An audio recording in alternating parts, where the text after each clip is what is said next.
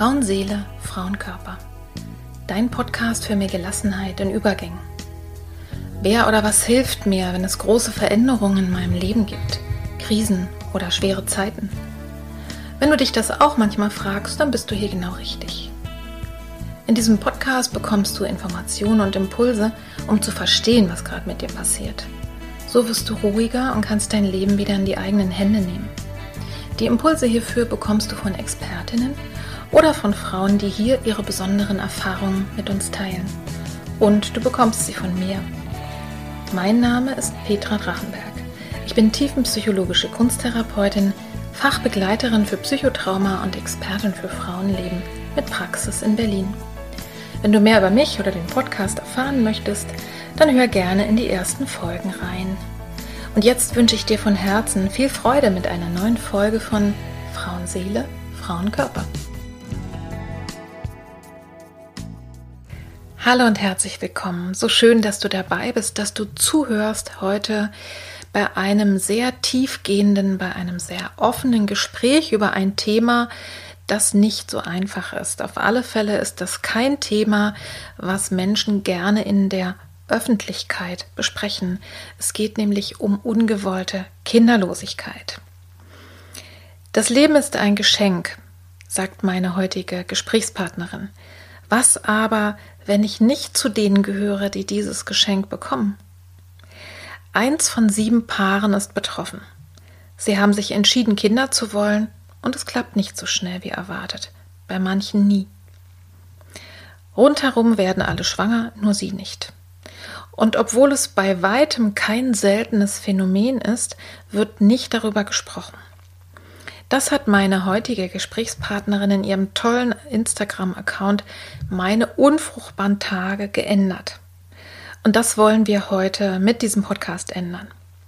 Daher ist die Folge sowohl geeignet für Betroffene, die ja manchmal denken und so das Gefühl haben, ich bin die einzige Person auf der Welt, der es so geht.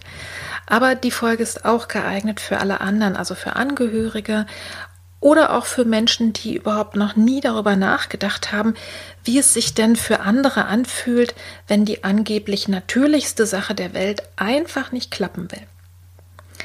Dies ist heute der erste Teil eines sehr langen Gespräches, das ich mit einer Frau geführt habe, die uns mitnimmt in ihre persönliche Geschichte und in ihre Erfahrungen der letzten zehn Jahre. Sie findet, dass das Thema Unfruchtbarkeit alle angeht, nicht nur die betroffenen Paare, und dass viel mehr darüber gesprochen werden sollte. Wir hören die Geschichte einer Frau, die sich immer viele Kinder gewünscht hat und bis heute kein eigenes Baby im Arm halten darf und die dennoch die Hoffnung nicht aufgegeben hat, dass dieses Wunder noch passieren kann. Wir sprechen über den bisher hinter ihr liegenden Kinderwunschweg und da lagen verschiedene Phasen und Erfahrungen darin und über die sprechen wir. Also wie fing es an und was hat es über die Jahre mit ihr gemacht?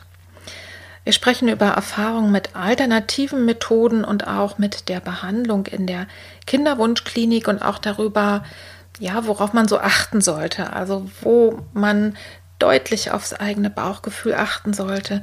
Sowohl, was will ich eigentlich machen, was will ich ausprobieren, wie viel Geld will ich ausgeben, welchen Empfehlungen folge ich, etc. Es geht auch um medizinische und finanzielle Aspekte. Es geht um Schwangerwerden und frühe Verluste und was es mit dem Körper und dem Selbstwert macht. Und am Ende dieser Folge sprechen wir noch darüber, was hat eigentlich geholfen, sich selber und als Paar nicht zu verlieren.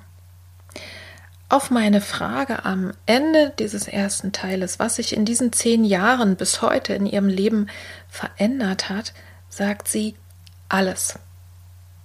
Ich habe in diesem Gespräch gelernt, die existenzielle Dimension des Themas auf vielen Ebenen zu erkennen, und anzuerkennen und dadurch auch tiefer verstanden, dass Paare mit unerfülltem Kinderwunsch unser Mitgefühl, mehr Aufmerksamkeit und auch Unterstützung in der Gesellschaft brauchen.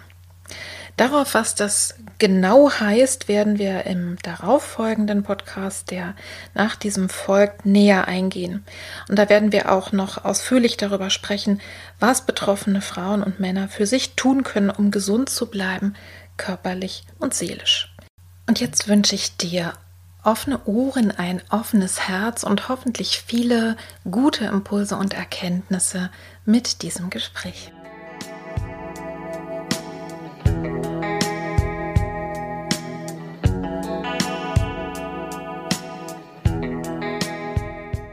Ein herzliches Willkommen an meine heutige Gesprächspartnerin. Vielen Dank, dass du da bist und dass du dir die Zeit nimmst und auch, dass du dich traust, so offen über ein tabuisiertes Thema zu sprechen. Ja, hallo, hallo Petra. Schön, dass ich hier bin. ja, du möchtest anonym bleiben und ich finde, das sagt schon viel darüber aus, dass das Thema unerfüllter Kinderwunsch und Unfruchtbarkeit bei uns in Deutschland, ja, wie das so gesellschaftlich gesehen wird, fast schon wie ein Stigma. Vor allem, wenn man bedenkt, wie viele Menschen eigentlich davon betroffen sind. Stimmst du mir dazu? Hm, ja, auf jeden Fall total. Also ähm, es gibt diese, diese, diese Richtlinie, dass man sagt, eins von sieben Paaren in Deutschland sind ungewollt kinderlos, also wirklich viele. Ja. Und gleichzeitig, ähm, so scheint mir und schien mir selber als Betroffene in den letzten Jahren, redet kaum jemand darüber. Es ist tatsächlich ein Tabuthema. Mhm. Ähm, man findet auch ganz schwer jemanden, der einem dazuhören mag kann ich ja jetzt schon mal vorwegnehmen. Also mhm. Also man, man stößt relativ schnell auf ähm, Ratschläge oder auch so ein Schweigen, aber jemanden zu finden, wo man sagt, Mensch, kannst du mir mal zuhören, ich möchte wirklich gerne darüber reden, ähm, das kann schwer werden. Und ein Stigma ist es, ja, ich meine, was ist ein Stigma? Ne? Ein Stigma ist ähm, so, ein, so ein Mangel ne? oder ein mhm. Makel, den man jemandem ja. zuschreibt oder den man selber empfindet. Und ähm, auch, auch die Erfahrung habe ich gemacht, ja. Hm. Ja, eben, das kommt, also es ist, ja, man möchte, es muss ja einen Grund geben, warum darüber nicht so offen gesprochen wird wie über andere Themen. Ne? Also das scheint mir eben wirklich noch so, ja, einfach ein Tabu zu sein. Ich habe dich über Instagram gefunden, wo du den tollen Account hast, meine unfruchtbaren Tage. Da könnt ihr, liebe Zuhörerinnen, auch wirklich mehr erfahren und wirklich ganz, ganz viel tollen Content erfahren und sehen und mitkriegen und auch mit dir schreiben, ne, über Nachrichten oder Kommentare. Und dieser Account ist mir sofort ins Auge gesprungen. Also einmal, weil ich den Namen einfach so herrlich fand. ja, weil ja immer alle sagen, oh, meine fruchtbaren Tage. Super, mhm. meine unfruchtbaren Tage. Und ja, weil du sehr dicht, manchmal plakativ, manchmal ironisch, aber immer so authentisch schreibst. Also es ist mir sehr, sehr deutlich geworden oder, oder war einfach spürbar. Und es hat mich eben interessiert. Wie bist du denn auf die Idee gekommen, einen Account überhaupt bei Insta zu machen und unter diesem Namen auch noch zu starten? Also danke erstmal für die Wertschätzung. Da freue ich mich drüber. Ähm, bei mir war es so, dass ich irgendwann ähm, Genau, also mein, mein, kann ich jetzt schon vorwegnehmen, mein Kinderwunsch ist schon sehr lange, schon knapp sieben Jahre aktiv und unerfüllt. Und ich bin irgendwann in so eine Sprachlosigkeit tatsächlich gekommen. Mhm. Und ähm, das ist ungewöhnlich für mich, weil ich eigentlich viel rede und auch gerne ähm, viel mit, mit Worten zu tun habe, sage ich mal so. Und ähm, irgendwann, ich glaube, letzten, Anfang letzten Jahres, ähm, ist durch diverse Gründe da so, so ein Knoten geplatzt und ich habe gemerkt, da kommt was raus. Ich möchte schreiben und ich möchte im Schreiben ähm, sortieren oder es hat sich sortiert im Schreiben. Und es war erst tatsächlich was ganz Persönliches, also wie eine Art Tagebuch. Mhm. Und ähm, gleichzeitig habe ich gesucht, auch online so nach anderen Accounts oder es gibt da eine Menge Blogs und, und auch Podcasts zu dem Thema und habe irgendwie so gemerkt, ja, das, das ist alles, ähm, viel, an vieles kann ich anknüpfen, an manches eben nicht. Und irgendwie habe ich selber vielleicht Lust, meine Stimme geltend zu machen oder, oder das, mhm. ähm, die einzubringen, so in dieses Gespräch. Und genau, so habe ich dann diesen Account gestartet und genau aus dieser Idee so Tagebuch und dann irgendwie ja, entstand tatsächlich, ich kann es dir nicht mehr genau sagen, irgendwann diese Idee, das meine unfruchtbaren Tage zu nennen. Und genau eben, ähm, da steckt ja der Kern schon drin, nämlich die Fruchtbarkeit oder die Unfruchtbarkeit. Mhm. Und du schreibst ja ganz bewusst und absichtlich von Unfruchtbarkeit im Zusammenhang mit dem unerfüllten Kinderwunsch. Warum? Mhm. Weil es tatsächlich in unserem Fall, also mein Mann und ich, äh, die Diagnose ist. Es gibt eine ganz klare Diagnose, ähm, die heißt, wenn ein Paar äh, nach einem Jahr ungeschützten Geschlechtsverkehrs äh, nicht schwanger wird, dann nennt man das Unfruchtbarkeit. Ähm, das ist eine Diagnose, die ist von der WHO so tatsächlich anerkannt. Das ist, finde ich, ganz, ganz wichtig. Und das ist so ein, ähm, ja, tatsächlich auch hier in Deutschland, also unter Ärzten die Diagnose, da heißt es dann Sterilität. Mhm. Ähm, und ähm, ich habe tatsächlich gemerkt, dass so der Begriff Kinderwunsch an sich irgendwie für mich nicht gepasst hat. Weil was ist ein Kinderwunsch? Das ist Wunsch nach einem Kind. Aber wenn ich jetzt dir kommunizieren wollen würde, was ist eigentlich bei mir los in meinem Leben oder warum ähm, gibt es da vielleicht ja krisenhafte Momente und dann sage ich, na du, ich habe einen Kinderwunsch. dann, und auch wenn er unerfüllt ist, war das für mich irgendwie nicht, ähm, ähm, es hat es einfach nicht so getroffen in der Intensität, wie ich das erlebt habe und, und es hat es auch nicht beim Namen genannt, weil der mhm. Name heißt nun mal Unfruchtbarkeit. Ja, ja, ja. ja.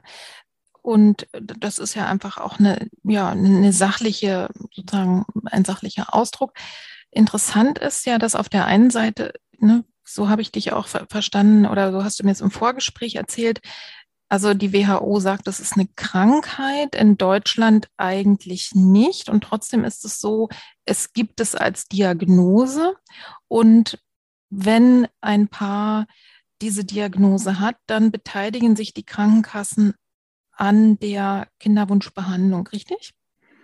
Mhm, mhm, mhm, ja, ich habe das, tatsächlich da auch noch mal, ich habe das tatsächlich jetzt auch noch mal ganz knallhart nachrecherchiert, weil ich dachte, wir wollen ja hier keine keine falschen Informationen verbreiten.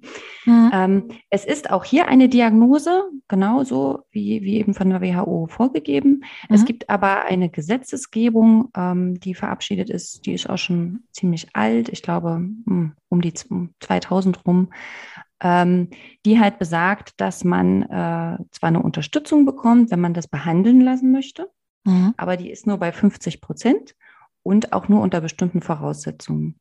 Das heißt, mhm. man ist eigentlich offiziell hat man eine Diagnose, aber bezahlen soll man bitte, äh, tja, bitte selber oder zumindest zu 50 Prozent der Kosten. Das hängt dann aber auch immer noch davon ab, in welchem Bundesland man ist, denn es gibt einzelne Bundesländer, die zu, zusätzlich Zuschüsse bezahlen. Okay. Mhm. Alles klar. Ich weiß nur, dass es eben auch Begrenzungen gibt mit dem Alter, ne? dass es bis mhm. zum bestimmten Alter nur möglich ist und bis vor kurzem zumindest noch Begrenzungen gab dass man verheiratet sein musste oder irgend sowas. Ne? Und, ich, und ich glaube jetzt, dass aber beispielsweise jetzt gleichgeschlechtliche Paare doch da gleichgestellt sind, wenn sie denn verheiratet sind. Aber liebe Leute, das müsst ihr dann tatsächlich und könnt ihr dann selber recherchieren. Auf alle Fälle ist es so, dass, äh, dass die Krankenkassen da eben nicht alles bezahlen. In anderen Ländern ist es anders. Und ich weiß eigentlich, dass unsere Bundesregierung, die neue, ich glaube, die wollten auch was ändern Tatsächlich äh, steht es im neuen Koalitionsvertrag. Die Frage ist ja, wie viel davon wird umgesetzt. Die setzen sich dafür ein, dass man wieder zu hundertprozentiger ja. Kostenübernahme zurückkehrt. So war es nämlich auch tatsächlich schon mal. Ach so. Und dann wurde aber eben, genau, dann wurden die 100 auf die 50 wieder beschränkt. Warum? Das kann ich dir jetzt, wie gesagt, auch nicht im Einzelnen sagen, aber es ist gerade so. Und no. äh, das ist ein tolles Signal jetzt von der neuen Koalition, dass ja. es wieder auf die 100 gehen soll. Genau. Ich gehe mal davon aus, das ist eine ganz klare Lobbyfrage. Und ich finde, es, es ist eben ein Skandal, dass der Geldbeutel darüber entscheidet, ob ich das machen kann und wie lange und wie viel versuche. Manchmal, da kommen wir vielleicht noch drauf, kann das auch die Sache nicht leichter machen.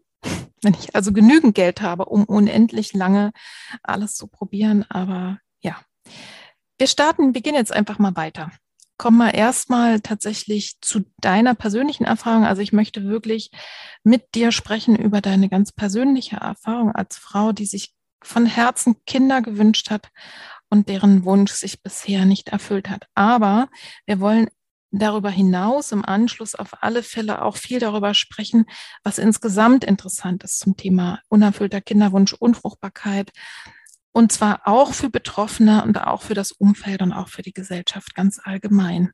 Aber wir starten einfach mal bei dir. Magst du uns deine Geschichte erzählen? Wie fing das Ganze an und wo stehst du heute? Nimm uns mal ein bisschen mit. Mhm, mache ich, mache ich gern. Ähm, es fing tatsächlich mit was ganz Schönem an. es fing nämlich damit an, dass äh, mein Mann und ich, der, wir waren damals noch nicht verheiratet, beschlossen haben, wir möchten eine Familie gründen. Und das ist ja erstmal eine total schöne Entscheidung in unserem mhm. Fall gewesen, die mit sehr viel ja, Aufregung verbunden ist, Euphorie, Neugier. Ne? Es ist so, man denkt, man, man beginnt jetzt einen neuen Lebensabschnitt und ähm, ja, ist total neugierig auf die Wesen, die da kommen. Es sollten mehrere Kinder werden. Ähm, mhm. mhm. Und äh, wie werden wir, wie wird sich unser Leben ändern und all diese Vorstellungen, die man hatte, auch wenn man, also ich habe selber zwei Geschwister, wenn man aus einer Familie vielleicht kommt mit, mit vielen Kindern und das so kennt oder ich persönlich habe einfach auch eine gewisse Affinität zu Kindern. Ähm, genau, und so hat es alles gestartet. Ähm, es ging auch mit, mit Gesprächen los, mit Freundinnen. Ich glaube, das kennt jeder so, dass man sagt, Mensch, wollt ihr auch? Oh, toll. Und dann sind wir ja vielleicht zusammen am Sandkasten und ne, unsere, unsere Kinder ja. werden Freunde und so. Man hat diese ganzen ja. ähm, Vorstellungen und vor allen Dingen auch mit der Vorstellung, weil das war bis dato mein Wissensstand, na gut, wir haben bisher verhütet, wir haben also eine Schwangerschaft verhütet. Wenn wir die Verhütung jetzt absetzen, dann geht es jetzt also los. Ne? Ja. So ungefähr so sind wir rangegangen. Hm. Äh, weil wozu verhütet man denn? So und so war auch unser Wissen tatsächlich zum damaligen Zeitpunkt. Und dann äh, passierte aber nichts. Es passierte gar nichts. Ähm, hm. Also was heißt, es passierte nichts? Ich wurde nicht schwanger. Es passierte natürlich äh, viel im Sinne von schon da begann es irgendwie, dass man hofft. Ne? Wir waren voller Hoffnung. Jetzt geht's los im nächsten Monat, huhu, und dann am Ende des Monats, also des Zykluses, nein, doch nicht. So. Ja, also immer wieder Blutung und Enttäuschung. Ne? Das genau, kennen, das kennen ist, ja alle. Mhm. Das ist so diese berühmte ähm, Schaukel, glaube ich, in die man dann so reingerät. Ne? Immer so hoffen, enttäuschen. Genau. Mhm. Und ich glaube dann so, vielleicht nach einem halben Jahr, habe ich, hab ich persönlich angefangen, mir immer mehr Gedanken zu machen und dachte halt irgendwie, so mal, machen wir eigentlich irgendwas falsch? Ja, mhm. also ist irgendwas, und was, was können wir tun, damit es jetzt irgendwie schneller geht. Äh, Freundinnen eben, die vielleicht gleichzeitig damals auch begonnen hatten, haben dann schon gesagt, ach, wir sind übrigens schwanger. Ne? Also man hat so ein bisschen links und rechts geguckt, okay, da klappt das. Dann nu, was machen wir denn mhm. hier irgendwie nicht richtig? Mhm. Ja. Und ähm, dann habe ich angefangen, tatsächlich äh, Dr. Google zu konsultieren. Schlimme ja. Falle, aber das macht man ja gerne, auch bei allen möglichen anderen Sachen mal ein bisschen zu gucken, ne, was, was wird mir dort äh, empfohlen vielleicht, welche Informationen gibt es. Ähm, ich habe angefangen, mich zu belesen, wie funktioniert das überhaupt mit der, mit der Fruchtbarkeit, ja, wie, wie oft ist man überhaupt fruchtbar im Monat? Wie mhm. funktioniert überhaupt so ein Zyklus? Ne, also Sachen, die ich vielleicht irgendwann mal im Biologieunterricht so ein, zwei Stunden lang gelernt hatte und dann gleich mal auf dem Schirm hatte. Hm. genau. Und ich habe auch, ich bin irgendwann zu meiner Gynäkologin gegangen lass das mal irgendwie nach neun Monaten gewesen sein. So, ne? mhm. ne? Wo ich dachte, ich will jetzt mal irgendwie, dass sie darauf guckt. Ich hatte damals so die Vorstellung, die guckt sich da jetzt was an und dann identifiziert sie da irgendwas und dann geht es weiter. So. Ja. Und da kam ich aber hin und die, ähm, die sagte einfach nur zu mir, ja, Sie sind ja noch jung, entspannen Sie sich mal. Mhm. Hm. Also keine Antwort irgendwie. Ja. ja. Ähm, und ich wurde aber unruhig weil das schon damals eben mit mir eine Menge gemacht hat. Äh, so, so einfach diese Frage, warum klappt das jetzt nicht? Ja. Und, und darauf irgendwie keine Antwort zu haben. Und ähm, dann haben wir tatsächlich einen Termin in der Kinderwunschklinik ausgemacht, einfach weil ich dachte, der Vorteil ist ja, dass wir als Paar dorthin gehen und man kann dort auch Diagnostik machen. Ne? Also es muss nicht jeder einzeln irgendwo hin, sondern man kann gemeinsam wohin. Mhm. Und dann waren wir in der Kinderwunschklinik, haben uns das angeguckt damals für mich eine völlig, ja, seltsame Welt. Irgendwie, ich hatte Ängste auch davor und auch ähm, jetzt im Nachhinein betrachtet vielleicht ähm, unrealistische Vorstellungen. Aber gut, wir waren da, wir hatten ein Gespräch. Es war einfach nur ein Informationsgespräch, dann sind wir nach Hause. Ähm, und dann habe ich völlig überraschend äh, positiv getestet und war schwanger. Also nach einem Jahr war ich dann tatsächlich doch mhm. schwanger. Mhm. Und ja, wie du dir vorstellen kannst, waren wir total aus dem Häuschen. Wir haben jetzt ein ganzes Jahr gewartet. Jetzt geht es endlich los und äh, mhm. die ganze Vorfreude war da. Wir haben irgendwelche Namenslisten gemacht und wir haben gedacht, jetzt sind wir endlich auch dabei. Ne? Wir haben schon informiert tatsächlich auch, also Familie, Freunde, weil wir so uns so gefreut mhm. hatten. So. Ähm, ja, und man ahnt es schon, das ist leider äh, nicht, nicht gut weitergegangen. Ich hatte dann leider eine Fehlgeburt. Genau, mhm. eine verhaltene Fehlgeburt. Ähm, in der neunten Woche wurde das festgestellt bei so einer Routine-Ultraschallkontrolle. Mhm. Und das war für mich persönlich oh, ein totaler Tiefpunkt. Also aus dieser absoluten Euphorie zu kommen, dieses Lebensbejahende, diese totale Vorfreude und dann dieser totale Absturz in Nee, ja. da ist nichts. Das waren nämlich die Worte meiner damaligen Gynäkologin, da ist nichts. Und mhm. für uns mhm. war ja alles da. Ne? Also ja. ja. Genau, das war ein totaler, totaler Tiefpunkt und ähm, ich hatte das Glück, dass ich eine Hebamme damals schon hatte. Mhm. Und die hat mich tatsächlich emotional super begleitet. Das möchte ich auch allen ans Herz legen. Ne? Man, hat eine, man hat einen Anspruch auf Hebammenbetreuung auch bei Fehlgeburt. Ja, und auch von und, Tag eins an, wo ich weiß, ja. dass ich schwanger bin. Ne? Ja. Also, ja, das wissen wirklich viele nicht. Ja. Ja. Und ähm, die hat mir auch erklärt, was ich eben machen kann und was ich nicht machen muss. Ähm, aus medizinischer Sicht gab es nur eine Option für mich. Sie hat mir eben gesagt, es gibt noch weitere Optionen. Das finde ich immer ganz, ganz wichtig, dass, ich selbstbestimmt damit umgehen kann. Und sie ist die Einzige, die gesagt hat, ähm, du musst jetzt gar nichts. Ähm, du kannst jetzt einfach nur trauern. Und ja. das war gut, gut für mich. Mhm. Mhm. Trotz all dem, was nicht gut war. Ja, mhm. ja. Denn äh, die äh, Gynäkologen sind ja eigentlich schnell dabei oder es ist auch heute fast noch die einzige Option, die, die häufig angeboten wird. Na, dann gehen Sie jetzt mal zur Ausschabung. Ne? Mhm. Also. Und, ja. Ähm, aber das war bei dir offensichtlich anders. Das heißt, sie hat ja schon mehrere Optionen auch geboten. Genau, also die Gynäkologin hat es genauso gemacht, wie du gesagt hast. Das war auch relativ emotionslos, eben den Worten, da ist nichts und dann wurde das so rübergeschoben. Also nicht schön, ich da auch nie mhm. wieder danach. nicht besonders ja. respektvoll ne, oder empathisch. Genau, und ich, äh, genau, ich habe das dann anders gemacht, ich habe es einfach zu Hause dann selbstbestimmt ähm, abgehen lassen. Und das war für mich der richtige Weg. Genau, du hattest ja auch deine Hebamme vor Ort. Mhm. Ne? Mhm. Ähm, und bist du dann anschließend mal irgendwo hingegangen, um nochmal überprüfen zu lassen, ob wirklich alles äh, raus ist? Also hast du jetzt mal ganz medizinisch gesehen das mhm. überprüfen lassen? Ja, ich hatte, also von der Gynäkologin wurde ich dann eine, an eine andere überwiesen, die die äh, Ausschreibung hätte vornehmen sollen. Ja. Und der habe ich aber gesagt, ich will das gar nicht. Mhm.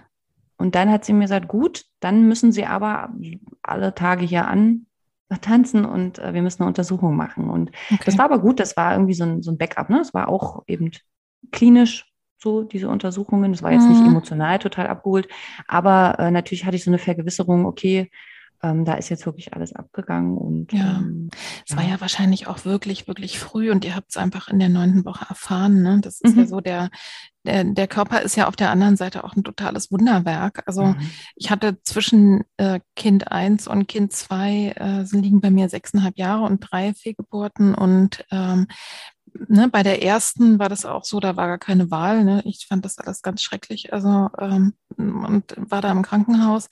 Und die zweite lag einfach so günstig oder ungünstig, kannst jetzt sehen, wie du willst, war auch noch ein bisschen früher. Ich habe dann geblutet und habe mir gesagt, ich gehe jetzt nicht zwischen Weihnachten und Silvester ins Krankenhaus.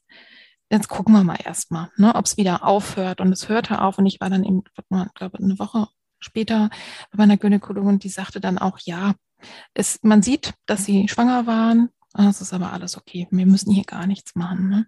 Also man kann wirklich darauf vertrauen, dass der Körper äh, ja im Grunde genommen schon weiß, was er tut.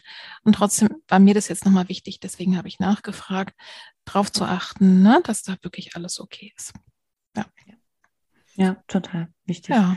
Genau. Also körperlich war dann alles okay, emotional gar nicht bei mir. Ja. Ich, hab, ich war richtig im Trauerprozess, das habe ich auch noch nie so erlebt. Ich habe ähm, mich, glaube ich, wirklich so ein halbes, dreiviertel Jahr so ein bisschen wie durchlässig geführt. Ich weiß noch, das waren meine Worte damals, so durchlässig, mhm. so irgendwie so wie schutzlos oder so. Ähm, mhm.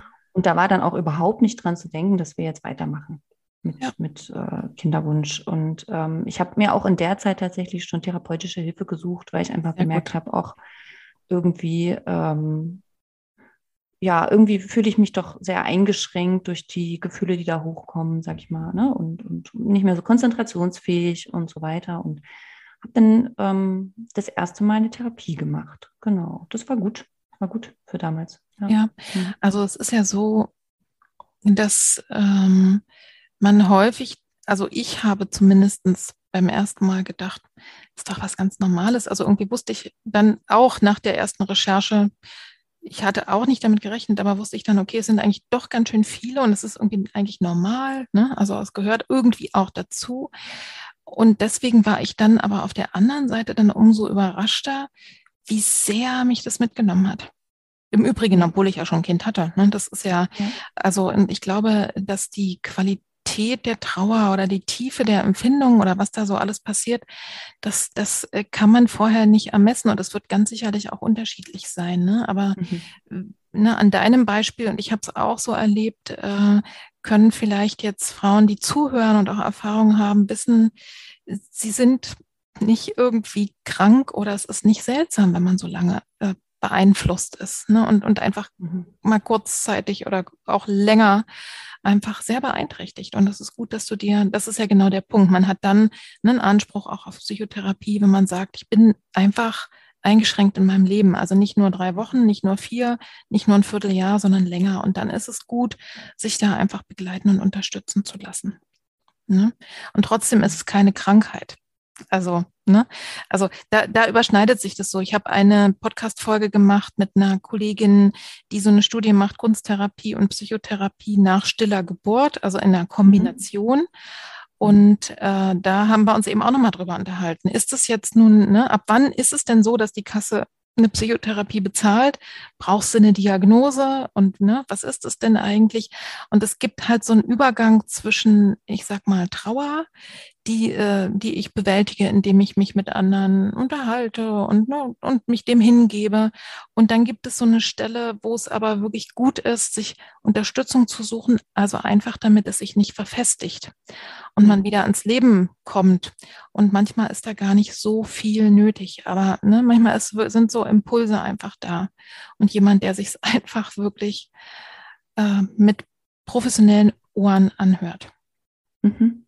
Ja, auch tatsächlich jemand Objektives, sage ja. ich mal. Ja, also jemand, genau. weil äh, sicherlich habe ich mit meinem Mann da viel drüber gesprochen. Wir haben auch gemeinsam getrauert, aber hm, da kommen wir, glaube ich, nachher noch hin. Äh, mein Mann ist ja nicht mein, mein äh, Therapeut oder mhm. äh, ne, hat ja selber auch damit zu tun. So. Ja. Und ähm, wo, wohin mit den ganzen erdrückenden Gefühlen auch.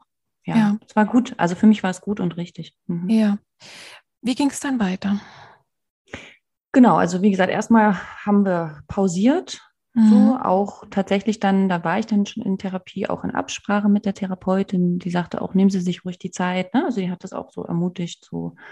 Ähm, und dann ging es aber wieder los und wir versuchten, ähm, ja, nochmal schwanger zu werden, auch mit dem Gefühl, okay, es hat ja einmal geklappt, irgendwie, dann ist ja, besteht ja die Chance, dass es jetzt nochmal klappt. Genau. Mhm.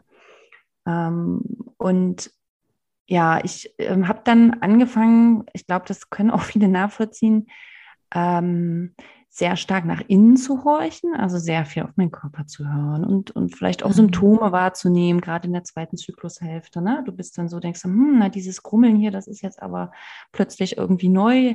Ah, könnte das jetzt was bedeuten? Und wirklich immer mehr nach innen zu hören und da auch so ein bisschen, ähm, ja, ich glaube, da ging das los, dass es irgendwie ja, mehr und mehr stressig wurde, ähm, weil ich immer feinfühliger wurde und ja doch immer wieder enttäuscht. Und dann auch angefangen habe, so ein bisschen mir und meiner Wahrnehmung zu misstrauen. Ja? Also wenn ich denke, okay, diesen Monat hat es doch jetzt geklappt, ich fühle es doch. Und keine Ahnung, ich habe jetzt drei, vier Tage länger dauert der Zyklus plötzlich. Ne? Dann gibt es dann so verrückte Zyklen, wo du dann mal mhm. ein bisschen länger bist. Und dann kommt doch äh, die Periode, dann ja, ja, fing ich an, so ja, Zweifel einfach zu ent entwickeln ne? an, an, ja. an meiner eigenen Wahrnehmung. Und mit diesen Zweifeln und mit der zunehmenden, sag ich mal, Hilflosigkeit habe ich dann angefangen, mich einfach an ähm, verschiedenste Orte zu wenden. Also mit so einem Hilfegesuch. Wer kann mir jetzt helfen? War mhm. eigentlich die Frage. Ich hake mal ganz kurz ein, bevor mhm. wir dazu kommen, ne? weil ich denke, das kennen auch viele, dass man dann anfängt, also der Kopf versucht ja dann auch eine Lösung zu finden, logisch. Ähm, ich will einfach nochmal unterstreichen, was du gerade eben gesagt hast. Du hast gesagt, äh, ich habe dann so angefangen, nach innen zu gehen und auch, ne, nach innen zu horchen. Und das hört sich ja im ersten Moment eigentlich an, wie, das ist doch eigentlich gut. Auf sich zu hören. Ne? Das ist doch eigentlich gut. Und die, was du dann ausgeführt hast, ist eigentlich eher dieses, dass sich der Fokus so verengt hat. Ne? Dein Leben bestand dann nur noch daraus, werde ich jetzt schwanger, bin ich, bin ich schwanger, klappt es diesmal oder nicht. Nur du hast wahrscheinlich nach außen weiter deine Sachen gemacht und funktioniert, gegessen, getrunken, geschlafen. Aber so innerlich ist der Fokus, als würde man die ganze Zeit nur ne, dahin gehen und das verengt alles. Und das ist tendenziell, egal um welches Thema das geht, einfach nicht gut. Ne? Das ist einfach, mhm. genau, das macht Druck, das macht Stress äh, und äh, ja, setzt einen einfach wirklich, ja, setzt einen einfach massiv unter Druck. Denn ähm, das, von dem du glaubst, dass es innen ist, das ist dann nur noch deine Gebärmutter und deine Eierstöcke, ne? Und was da, mhm. und das ganze andere in dein Herz, dein Bauch, ne, dein, was da sonst noch ist, das wird dann ausgeblendet. Und das kenne ich eben sehr, sehr gut auch äh, sozusagen auch von Klientinnen, dass, dass sich der Blick so verengt. Und das wollte ich auf alle Fälle nochmal, ne, nochmal ähm, unterstreichen, dass, wenn ihr zuhört, äh, dass ihr wirklich darauf achtet, dass ihr wieder in die Weite kommt. Da werden wir ja auch noch kommen, was kann man tun. Ne? Äh, und es ist selbstverständlich. Also es ist selbstverständlich, das erleben wir gerade jetzt in dieser kriegerischen Krise, die wir jetzt erleben im, ne, im März 2022. Vielleicht hören ja anderes auch später, aber dass man das Gefühl hat, es gibt nur noch ein Thema und drumherum gibt es gar nichts mehr und alles andere ist eigentlich auch nicht wichtig. Ne? Und so kann es einem im, im Kinderwunsch auch gehen. Okay, und du hast dann angefangen, ähm, oder ihr habt dann angefangen zu gucken, wer kann mir denn sonst noch helfen. Eine Frage noch voraus. Du sagst mhm. ja, ihr wart im Kinderwunschzentrum, aber das war quasi Vorgespräch. Ne? Ja. Also ihr habt, ihr hattet dann noch nicht äh, überprüfen lassen, ne? wie ist es mit den Eizellen äh, oder wie ist es mit der Fruchtbarkeit rein medizinisch gesehen von euch beiden. Das hattet ihr noch nicht gemacht. Oder doch? Ich, ich glaube, bei mir wurde zumindest Blut abgenommen. Okay. Ähm, das kriege ich aber ehrlich gesagt gar Ach. nicht mehr so zusammen. Aber es war auf jeden Fall so, dass wir ja dachten, hat ja jetzt geklappt. Hat ja jetzt Ein geklappt, Jahr genau. ist auch noch im Rahmen. Ähm, was weiß ich, ich wusste ja, mein Zyklus ist ähm, regelmäßig. Ja, ich habe mir da jetzt nicht mhm. total äh, irgendwie Gedanken gemacht und okay. ja, Genau, wir haben das einmal diagnostizieren lassen, so den, das ganz Basalste im Sinne von Ultraschall und Blut und das war's. Und dann haben wir gesagt, jetzt machen wir irgendwie andere Sachen. Mhm. Bei mir auch tatsächlich, also A, so ein bisschen aus der Idee, mh, mm, es hat ja geklappt, also kann es auch mal klappen. Und B, auch tatsächlich aus einer gewissen Angst gegenüber den Behandlungen. Also ich hatte mhm. damals noch, sage ich mal, eine unklare Vorstellung, aber mir war schon klar, ähm, dass es ist eine Kinderwunschklinik. Es wird also irgendwie klinisch. Ja. Und das ist ja nicht das, was man assoziiert, wenn man denkt, man gründet eine Familie. Denn ja. dann geht es um sehr viel Intimität und Zweisamkeit und ja. äh, Geborgenheit. Und irgendwie war mir schon klar, das wird, das, ja, das will ich erstmal nicht, sagen wir es genau. mal so. Also ich habe es vor mir hergeschoben. Andere machen das früher. Wir haben eben so den Weg gegangen und dann habe ich hm, alles Mögliche ausprobiert. Mein Mann mal mehr, mal weniger mit, muss man dazu gestehen. Also ich war, glaube ich, da so ein bisschen mehr hinterher. Ähm, angefangen von den üblichen Dingen. Man kommt dann relativ schnell drauf. Es gibt so bestimmte Tees, die man trinken kann. Ja, so mhm. zyklusregulierende Tees. Ähm, dann war ich bei einer Homöopathin. Ich war beim TCM-Arzt, also traditionelle mhm. chinesische Medizin. Ähm, ich war bei mehreren Osteopathen tatsächlich warum? Ja, das war einfach so. Ich sag mal, ähm, das, ich sag mal nur mal so dazwischen, das kann in jedem Fall, zumindest wenn die gut sind, gar nicht unbedingt dazu führen, dass man jetzt schwanger wird, aber dass diese Verklemmung und diese Verspannung und dieser Fluss, mhm. der so gestoppt ist, ne, die, das, ist, diese, das kann auf alle Fälle sehr unterstützend sein. Also wie gesagt, Du meinst jetzt Osteopathie? Speziell? Ja, äh, da, ja, ich bin da ein großer Fan von. Ich auch. Äh, ich glaube eben, also es mag ja sein, dass es vielleicht manchmal Entspannung dazu führt, schwanger zu werden, aber in den meisten hm. Fällen nicht. Naja. Ne? So, aber es kann dir helfen, einfach nicht so, äh, also wenn du so, ver, ne, wenn man einfach so verspannt ist und der einfach der Körper nicht mehr gut im Kontakt ist oder ich nicht selber gut im Kontakt mit dem Körper bin, dass man sich da unterstützen lässt. Also einfach begleitend, ne? einfach um sich selber mhm. was Gutes zu tun. Okay, also ihr habt da ziemlich heute. Ja, ich auch.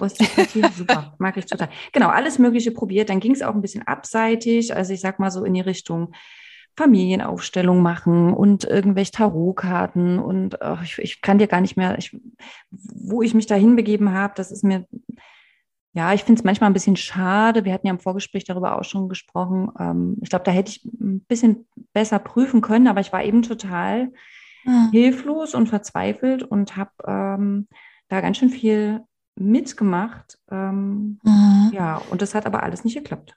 Ja, und sag mal, ähm, was würdest du denn sagen, woran erkennt man denn in der alternativen Szene, weil das kostet ja auch alles noch Geld und du ist klar, das kostet mhm. aber auch emotionale Energie.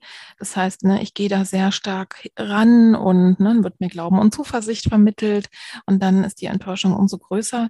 Was würdest du sagen, woran erkennt man eine gute Behandlerin, einen guten Behandler? Worauf sollte man achten und wo sollte man wirklich die Finger von lassen? Ähm, ja, also meine Einsicht ist ja jetzt nach all den Jahren, ähm, dass man irgendwann akzeptieren muss, dass unsere, ich sag mal, unsere, unsere Macht hier als Menschen auf der, auf der Welt begrenzt ist und über Leben und Tod entscheiden wir nicht.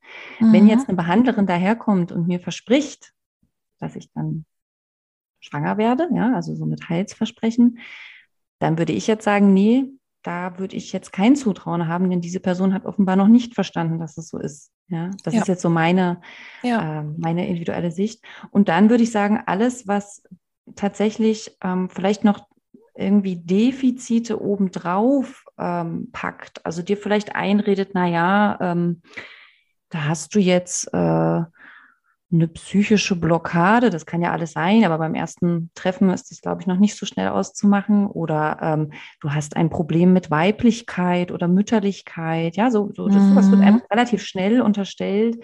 Das tut weh.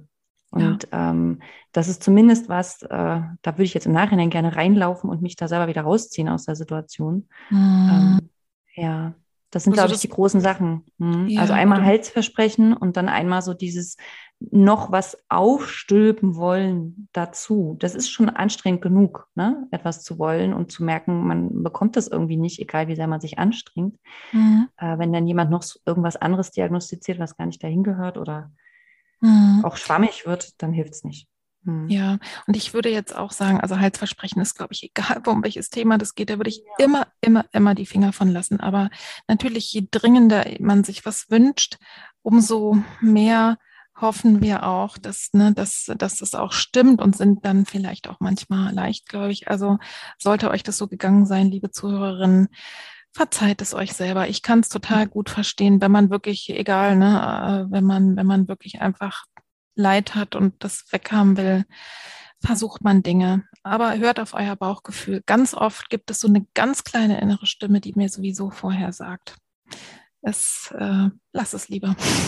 Ja, und das ist natürlich mhm. bitter, wenn ich da rausgehe und auch noch mit einem Defizit. Also genau, gerade deswegen, und das finde ich eine der ganz schlimmen Sachen, mm, dass wirklich Frauen ohne leibliches Kind wirklich so die Weiblichkeit abgesprochen wird. Also sagen wir mal so, sie sprechen sich die, glaube ich, häufig selber ab. Das, ne, also, dass, dass man sich einfach nicht weiblich fühlt. Und ich glaube, da, daran, äh, also äh, ich finde, man kann sehr wohl in der äh, Zeit, äh, wo man sich ein Kind wünscht und es noch nicht klappt oder es vielleicht auch niemals klappt, kann man ganz prima an Weiblichkeit arbeiten, aber nicht damit, ja, ein Kind kommt, sondern einfach, weil es schön ist, ne, sich der eigenen Weiblichkeit zu freuen, auch über die Fruchtbarkeit hinaus. So, das, das ist so der Ansatz. Ne?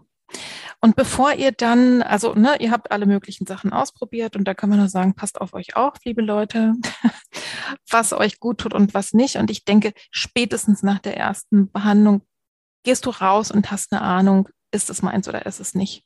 Ne? Ähm, du, du, mich, ihr könnt es nicht sehen, liebe Zuhörerinnen, aber sie runzelt gerade ein bisschen die Stirn. Siehst du das nicht so?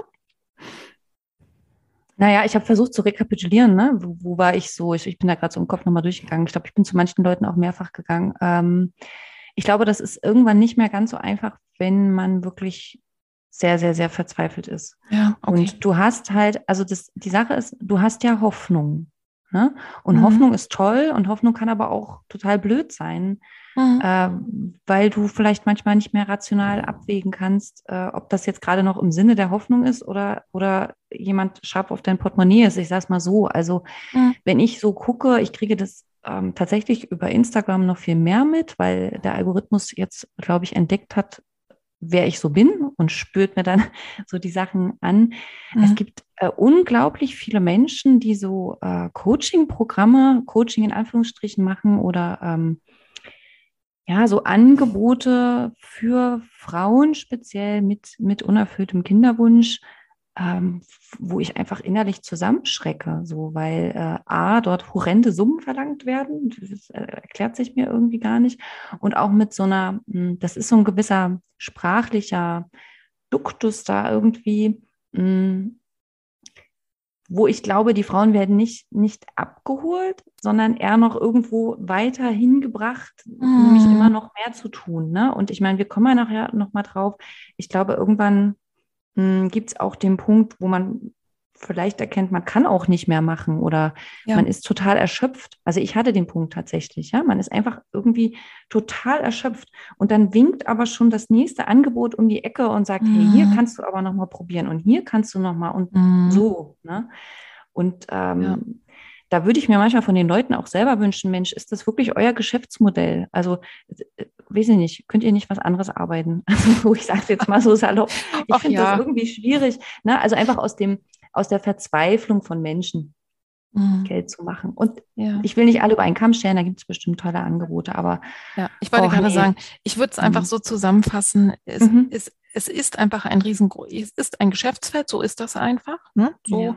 Und ähm, ich arbeite ja auch Frauen mit, mit äh, Frauen, ne, die einen unerfüllten Kinderwunsch haben. Also mal, mhm. tatsächlich habe ich manchmal auch selber oder hatte manchmal selber so das Gefühl, darf ich denn damit Geld verdienen mit dem Leid anderer mhm. Frauen? Ne? So, ähm, da bin ich Gott sei Dank jetzt drüber hinweg. Aber ob tatsächlich die Haltung der Personen, die dann was auch immer anbieten, die richtige ist oder nicht, ähm, also deswegen sprechen wir ja hier. Ne? Ich würde wirklich dafür plädieren, wenn du dir nicht sicher bist, ähm, dass besprichst du es vielleicht mit deinem Partner, besprichst du es mit deiner Freundin oder man erlaubt sich wirklich rauszugehen und zu sagen, ja, das ist eine Expertin und ja, die hat vielleicht wirklich ganz viel tolle Erfahrungen und wie fühlt es sich denn für mich an? Ja, fühle ich mich bestärkt. Und zwar ja. ich mich als ganzer Mensch und nicht nur mit meinem Wunsch, ich will schwanger werden. Ja, und ja. ich wünsche mir ein Kind. Ich glaube, das, das ist eine Frage des Hinspürens. Ich glaube, dass es irre schwierig ist, wenn man genau in dem, in dem Modus ist, den du beschrieben hast. Ich habe dann immer mehr nach mhm. innen gehorcht, ne? Also diese mhm. Verengung auf mhm. diesen einen äh, Körperbereich. Und genau, also versucht euch, wenn es irgend geht, eben einfach aufzumachen und, äh, und einfach hinzuhören.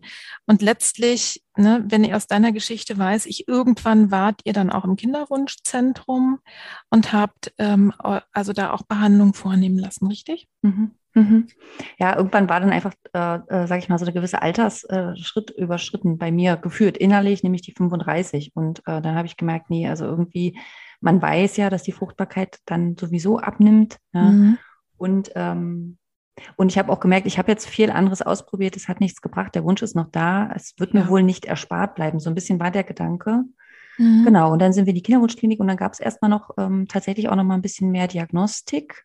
Ähm, das heißt, man kann ja alles Mögliche machen. Ich glaube, wir haben bestimmt noch nicht alles aus, ausgeschöpft. Auch da, ne? Es gibt unglaublich, ja, das ist aber auch wieder sowas. Ne? Mhm.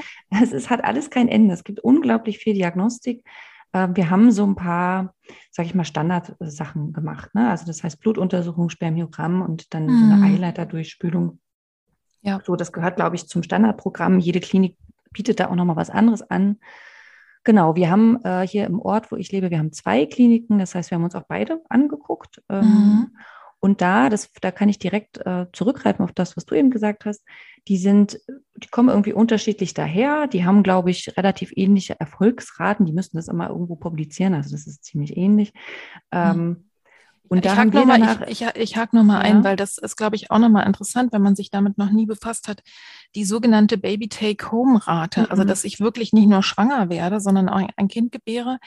Weil du weißt es wahrscheinlich besser als ich, liegt die bei fünf Prozent oder bei zwischen drei und fünf? Die ist jedenfalls unglaublich gering. Hm. Die genaue Zahl kann ich dir auch nicht sagen. Es variiert dann nämlich auch nochmal, wie alt äh, okay. sind, ist das ja. Paar oder welche Vordiagnosen gibt es. Aber die ist ja. sehr gering und das Aber im Schnitt auch. Mhm. Ja, das war für mich, also genau, Baby Take Home heißt, du hast am Ende eben tatsächlich ein Kind. Äh, schwanger kannst du schon werden, aber du musst das Kind halt nicht behalten durch eine Behandlung. Ne? Und ja. es gibt auch tatsächlich viele Frauen, die machen Behandlungen und werden einfach nie schwanger. Also eine Behandlung an sich ist keine Garantie auf äh, ein Kind. Ja, und die Pille, tatsächlich, diese bittere Pille musste ich auch erst schlucken. Also mhm. das habe ich nicht, äh, nicht so gewusst oder wissen wollen. Ja, das kam eben dann im Zuge dessen, dass ich mich mehr damit beschäftigt habe. Genau, und wir haben äh, Insemination und IVF mittlerweile äh, machen lassen. Und mhm. das ähm, ja, mit all dem, was dann da passiert, nämlich tatsächlich auch das, was ich vermutet habe, ähm, so, ein, so ein absoluter Verlust von, ähm, ich sage mal, Intimität. Was ich meine, ist irgendwie ähm, auch so eine, hm, die Körperlichkeit oder das oder, oder, oder so dieses, ähm, ne? du, du gehst als Frau eben dahin, du hast permanent Untersuchungen, du hast Behandlungen, mhm. äh, du setzt dir irgendwann Spritzen, dann gibt es eine Eizellentnahme, das wird alles getaktet, du musst so alle zwei, drei Tage in diese Klinik, also du kommst da völlig rein ähm, du sollst bitte keinen Geschlechtsverkehr haben vor der Behandlung und während der Behandlung und danach und so weiter. Also ich will darauf hinaus, dein Körper kommt dir so abhanden. Ne? Ja. Der kommt dir wirklich abhanden. Und eigentlich ist der ganz wichtig, ja, weil der, also ne, du bist ja auch dein Körper. Du hast nicht nur einen, du bist auch dein Körper. Und ähm, das fand ich belastend und äh, da kann ich sagen, ähm, ich habe mir schon, bevor wir angefangen haben jetzt mit diesen Behandlungen, habe ich mir dann äh, wieder eine Therapie gesucht, auch ja. wohl wissend, äh, dass ich das einfach begleiten lassen möchte. Mhm. Ähm, und finde das tatsächlich total wichtig, auch hier nochmal zu gucken. Ähm, tatsächlich ist es so, dass es, äh, ähm, ich glaube, die Kliniken müssen sogar zumindest aufklären darüber, dass es eine psychosoziale Beratung gibt, aber nicht an allen Kliniken hängt die dran. Mhm. Und ich finde das total wichtig, wenn es zumindest die Option gibt und nicht erst auf Nachfrage der Patientinnen, sondern tatsächlich so, dass im Raum steht, dass du eben nicht nur Körper bist, jetzt nochmal zu dem, sondern ja Psyche, Emotionen, denn, denn du hängst ja, also genau, das hängt alles dran. Und wenn das gar nicht adressiert wird in so einer Behandlung, dann ähm, ja, kann das auch schnell stressig werden, sowieso, und, und schmerzhaft mhm. eben nochmal auf anderen Ebenen. Ja, ja, es kommt mir eben auch so vor, wie ähm, man, man kommt sich dann vielleicht wirklich so vor wie so ein Objekt. Ja? ja. Also ich bin eigentlich dann nur noch Gefäß Ne, genauso wie der arme Mann dann einfach nur noch Zeuger ist ne? mhm. nicht mehr er selber. Also mhm. ne, auf seine Spermien reduziert wird oder Spermienqualität und die dann auch zu liefern hat. Also das ist alles, ne, ist, äh, das kann wirklich belastend sein und kleiner Seiteneinschub, wenn du in deinem Leben schon mal vorher die gemacht, äh, die Erfahrung gemacht hast. Also ich meine nicht dich persönlich, ne, sondern alle Zuhörerinnen, zum Beispiel ähm, von sexueller Gewalt oder irgendwas, also das sozusagen über deine Grenzen hinweggegangen wurde, auch körperliche Gewalt, dann kann das, da muss man einfach mit rechnen. Ne, die machen da nichts Böses, aber du wirst quasi, es, es wird mit dir gehandhabt. So ist es einfach.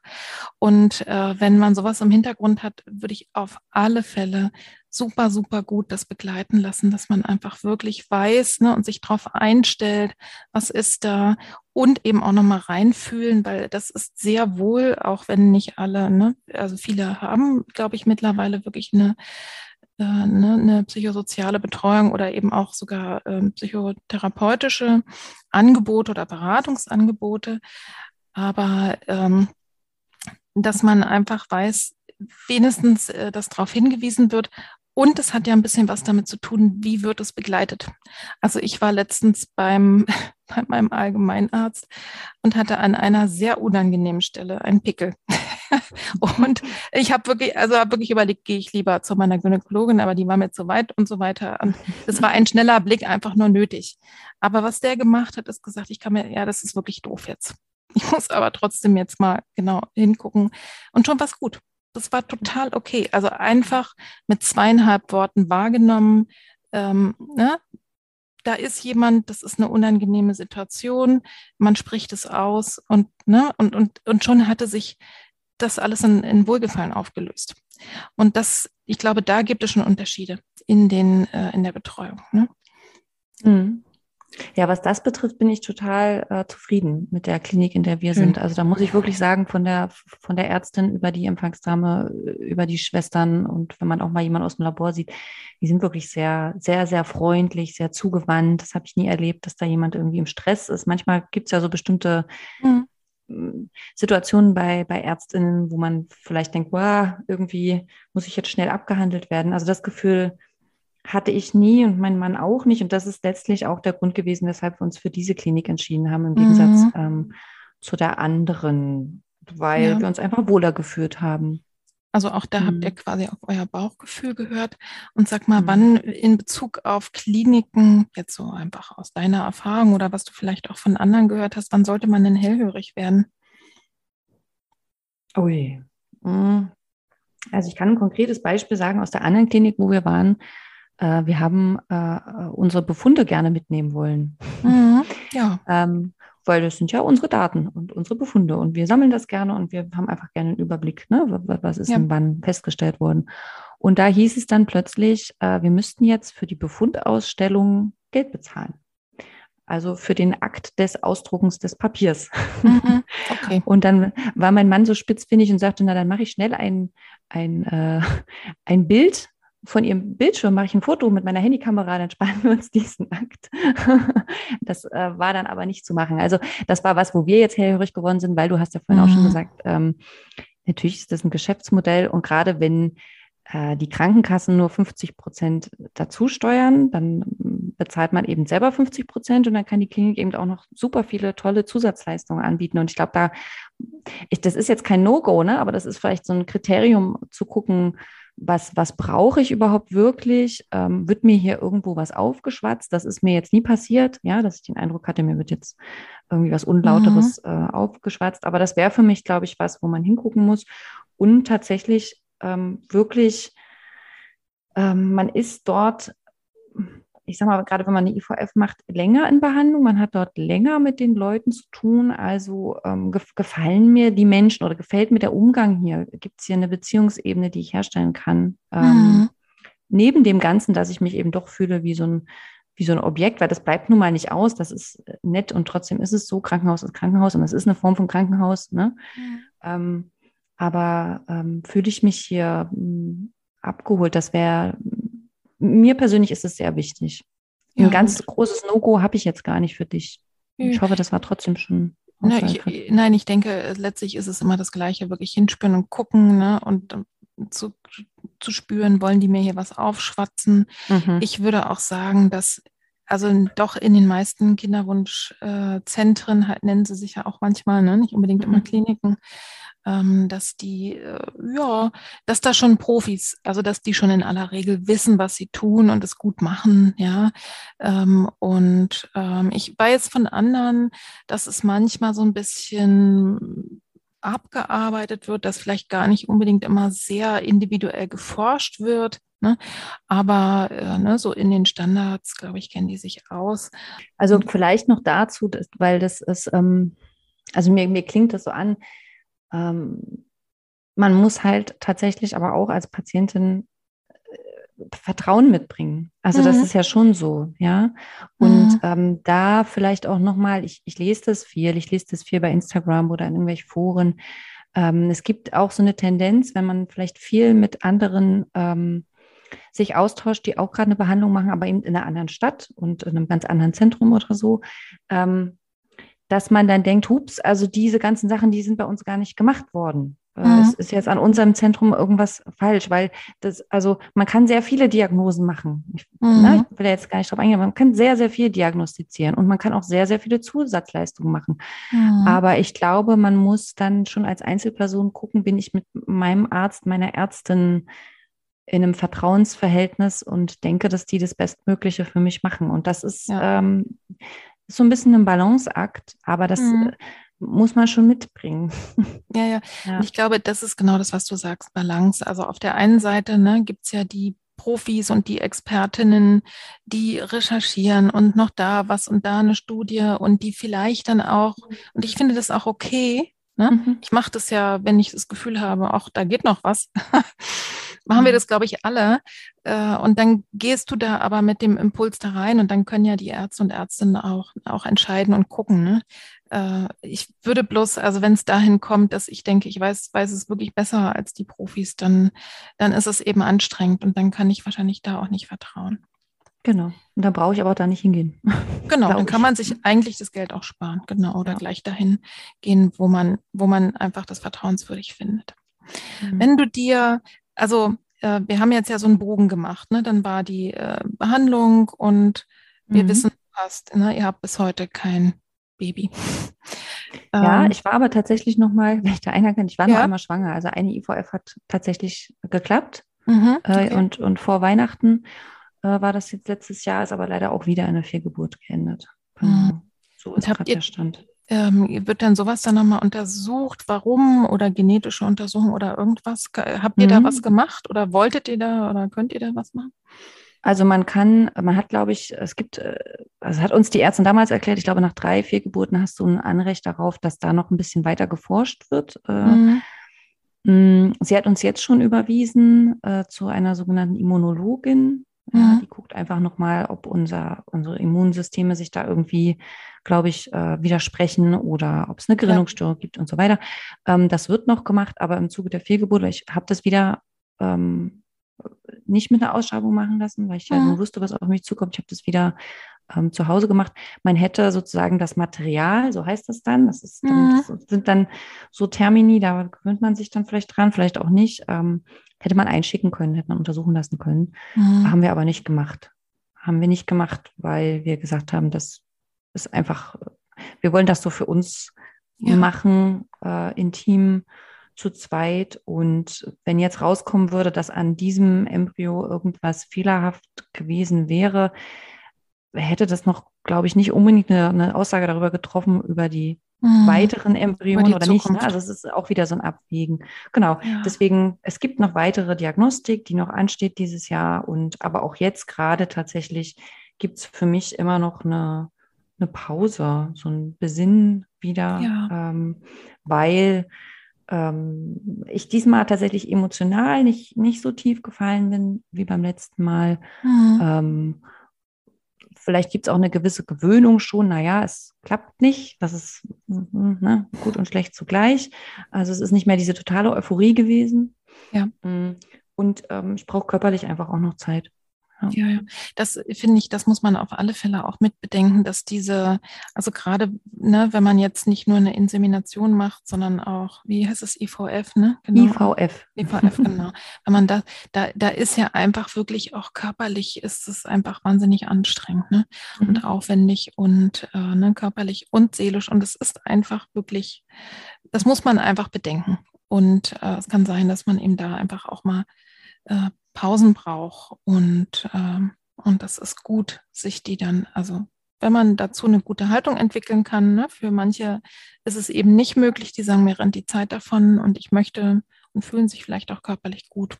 Dann ist es so, also da gibt es kein richtig oder falsch, aber mhm. auch da mal einfach hinspüren und gucken, was jetzt richtig ist. Sag mal, habt ihr denn bei der, äh, also äh, bei, äh, bei der ersten oder auch bei der zweiten Kleingeburt, so ist ja heute ein Termini, ne? Ähm, äh, habt ihr da irgendwie das so ein bisschen ritualisiert? Habt ihr für euch selber eine Bestattung gemacht? Wenn dir das zu intim ist, dann musst du mhm. darauf auch nicht antworten. Aber habt ihr damit was gemacht? Ähm, also beim ersten Mal mm, nicht. Da gab es aber im Nachhinein ähm, dann wie soll ich sagen, so eine ritualisierte Verabschiedung ja. von meinem Mann und mir. Aber mhm. die eigentliche, die eigentliche Geburt habe ich tatsächlich alleine gemacht, was auch für mich nicht schön war. Und deswegen habe ich darauf bestanden, sollte das jemals wieder sein, muss beim zweiten Mal mein Mann dabei sein. Ah, ja. ähm, okay, und das hat er jetzt gemacht. Und es war tatsächlich äh, dahingehend gut. Es war wie so ein bisschen, naja, was heißt eine Aussöhnung? Aber die zweite ähm, stille Geburt war ist deutlich besser von vielen Seiten gelaufen als die mhm. erste.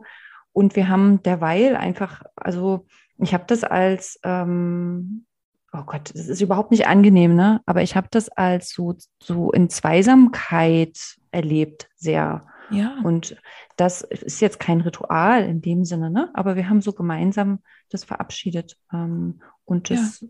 ist deshalb auch ja für mich tatsächlich auch schon auf eine Art abgeschlossen und viel abgeschlossener als beim ersten Mal.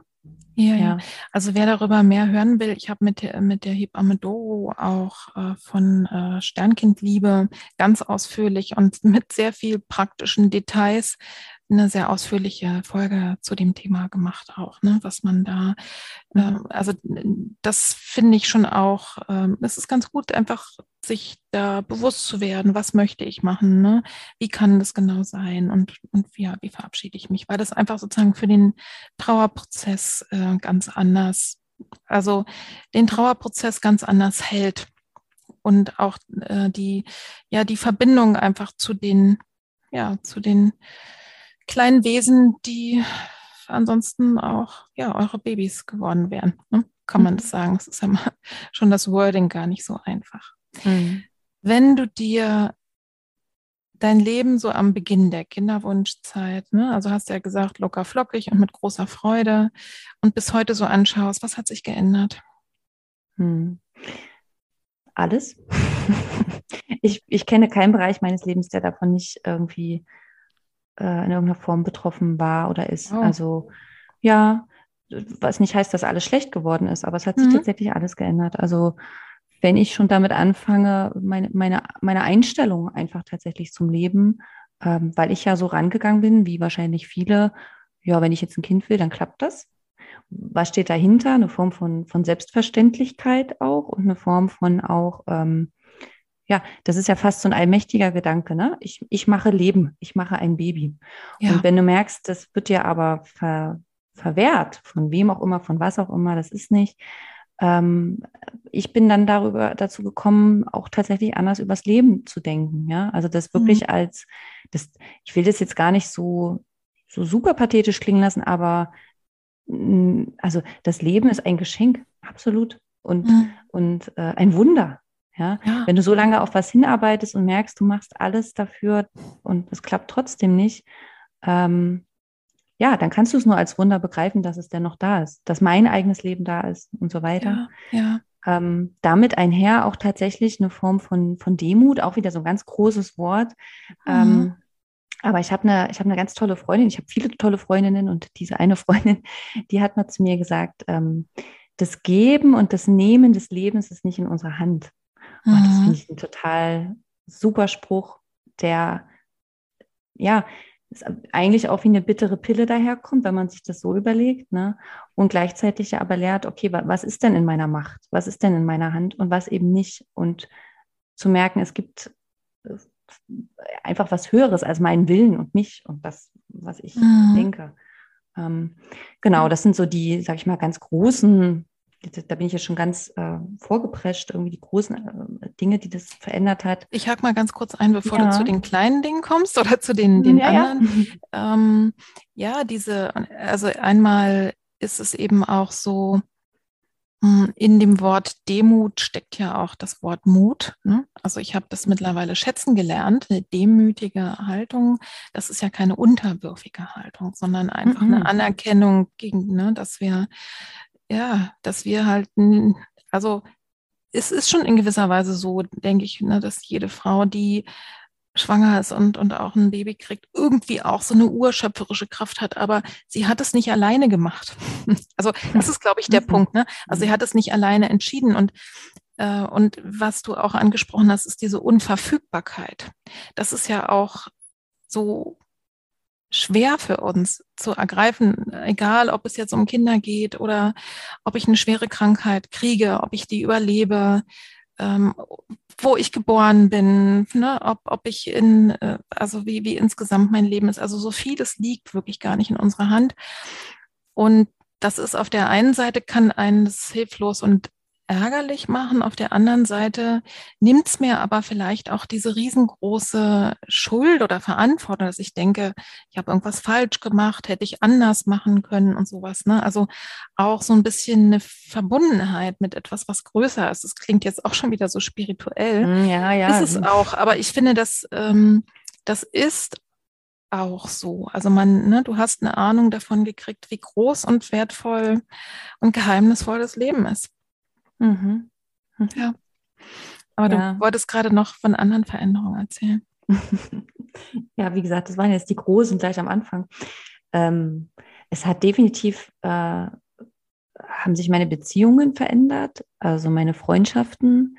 Wenn man mit Freundinnen losstartet äh, in diesen Kinderwunsch und die haben dann irgendwann ihr erstes, zweites und vielleicht drittes Kind, dann ähm, gibt es einfach verschiedene Erfahrungswelten. Das lässt sich nicht von der Hand äh, weisen. Ne? Also die machen einfach ganz andere Erfahrungen. Ähm, da verschiebt sich einfach was. Das muss auch nicht, wie gesagt, auch nicht immer schlimm sein, aber es kann auch tatsächlich, in meinem Fall sind manche Freundschaften kaputt gegangen daran, vielleicht weil ich mal ein bisschen zu oft ein paar gut gemeinte Ratschläge gehört habe, wo ich eigentlich hm. Mitgefühl erwartet hätte oder hm. wo, wo das schön gewesen wäre, Mitgefühl zu erhalten. Hm. Genau, und ähm, dann auch vielleicht zu merken, ich glaube, das ist auch, was so viele anknüpfen können. Ähm, Menschen mit Kindern haben die Angewohnheit, ähm, total pragmatisch verstehe ich, sich äh, auch mit anderen Menschen mit Kindern zusammenzutun. Mhm. Und äh, wenn du dann keine Kinder hast, kannst du schon schnell das Gefühl kriegen, ausgegrenzt zu werden. Ich mhm. verstehe mittlerweile, dass das nicht mit Absicht ist, dass das einfach eine pragmatische Entscheidung ist.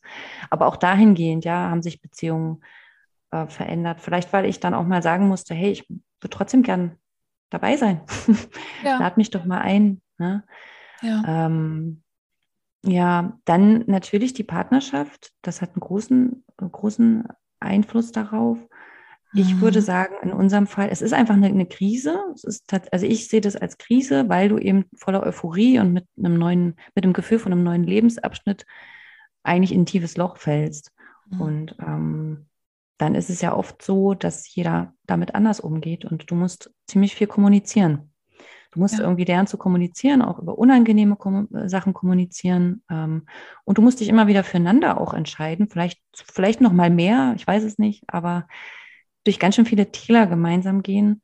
Und in meinem Fall ist es so, dass ähm, mir das zumindest vor Augen geführt hat, dass ich äh, diesen Mann möchte und keinen anderen. Also dass es bei uns ja. eine, eine Tiefe und eine Festigkeit in eine Beziehung reingebracht hat, die ich glaube, die anders jetzt nicht so gekommen wäre. Also wir, wir mhm. kennen jetzt auch wirklich unsere schlechten Seiten. Und ich meine gar nicht schlecht, sondern ich meine so mh, die ganzen unliebsamen Emotionen, die jeder so haben kann.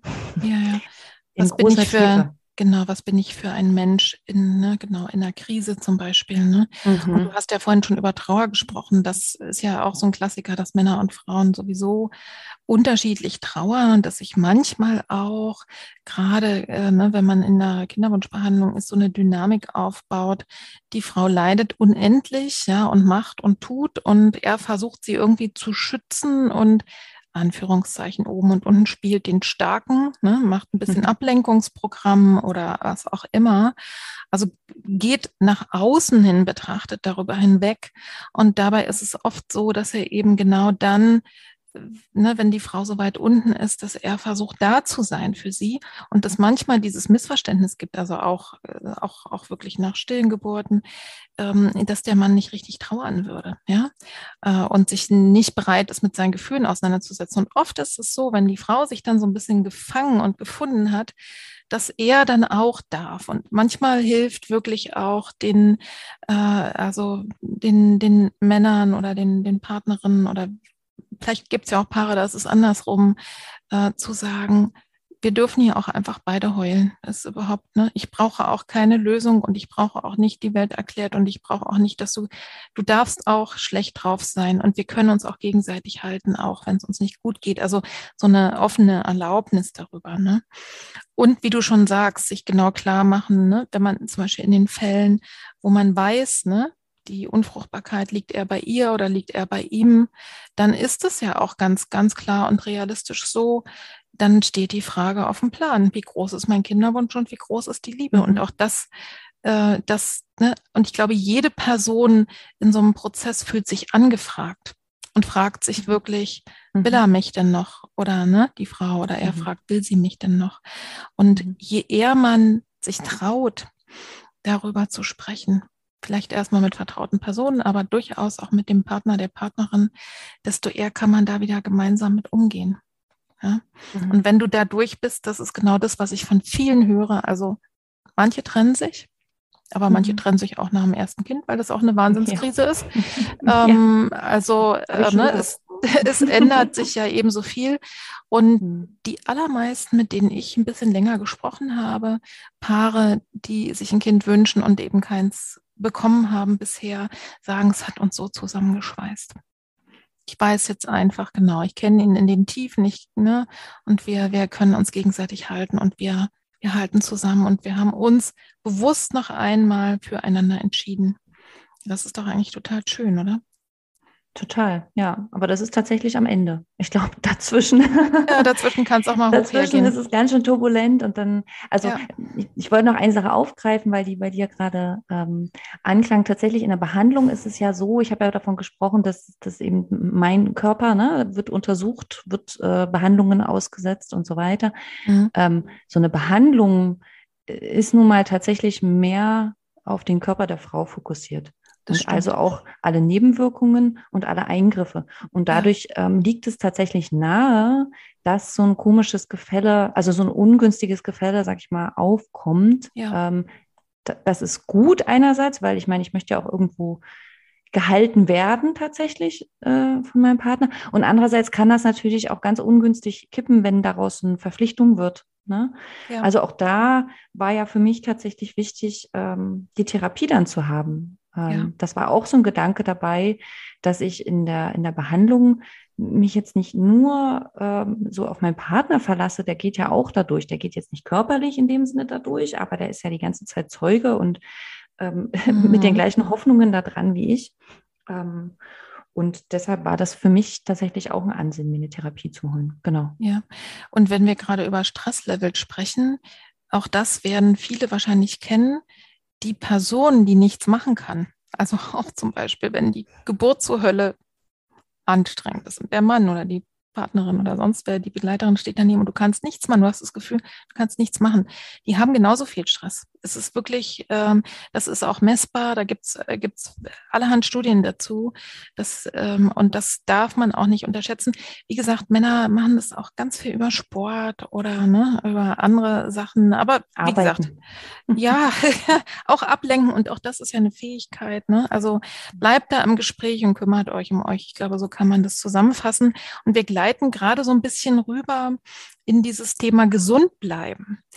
Denn äh, das habe ich so von dir auch gehört. Das ist dir ein wichtiges, wichtiges Anliegen, in die Welt zu bringen. Geht nicht einfach drüber hinweg und sagt, zack, zack, zack, Behandlung. Ne? Und äh, also und, und das habe ich auch von vielen gehört. Es kann so ein jahrelanger Prozess, der mit allerhand körperlichen und seelischen Belastungen einhergeht und mit finanziellen, kann einen wirklich an die Grenze oder drüber hinwegbringen. Ne?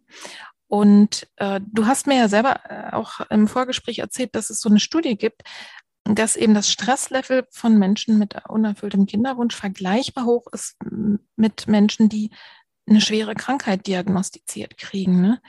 Was hilft denn aus deiner Erfahrung, körperlich und psychisch gesund durch die Kinderwunschzeit zu kommen?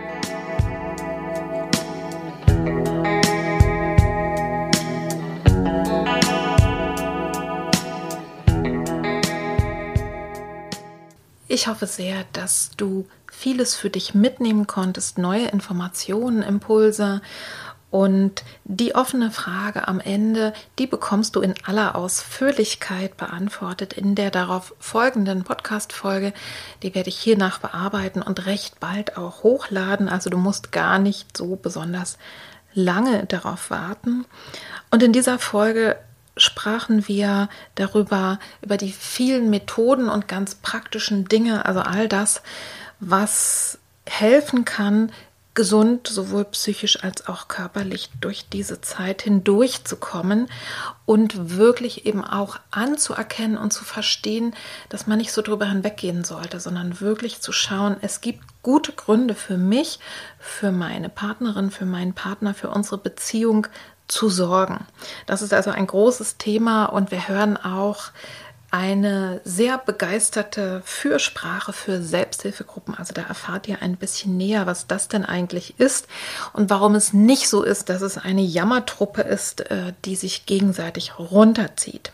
Wir sprechen über Psychotherapie, wann das gut sein kann und warum denn unglücklich zu sein mit dem Thema unerfüllter Kinderwunsch ist ja erstmal keine psychische Erkrankung. Und wir sprechen ganz viel auch über Gefühle, über die verschiedenen Gefühle, über Trauer, über Neid, über Wut, über Grenzen und auch über dieses wirklich schwierige Thema, wann höre ich eigentlich auf und wer bin ich eigentlich ohne Kind. Und dann gibt es noch ein großes, wichtiges Thema, nämlich sensibler Umgang mit Sprache und Kommunikation. Das ist auch nochmal ein wichtiges Anliegen. Da lernst du dann, warum die Frage nach, dem, nach der Familiengründung oder ob man Kinder will, kein Smalltalk-Thema ist, was ich meiner Kollegin einfach mal so auf der Weihnachtsfeier am Rande hinwerfe. Ja, ja also ich hoffe, ich habe dich neugierig gemacht auf die kommende Folge. Und wenn du jemanden kennst, der oder die das interessant finden könnte, heute auch diesen Podcast mit dieser Erzählung, mit dem Bericht über die Kinderwunschzeit dann empfehle den Podcast doch gerne weiter. Ich freue mich auch super darüber, wenn ihr kommentiert auf Instagram, auf Facebook oder auch auf den verschiedenen, also man kann es auch bei YouTube zum Beispiel einstellen. Also kommentiert, bewertet, empfehlt weiter, denn es ist ein wichtiges Thema und unser Anliegen ist es ja tatsächlich, dass es auch in die Welt kommt und so viel wie möglich Menschen davon erfahren.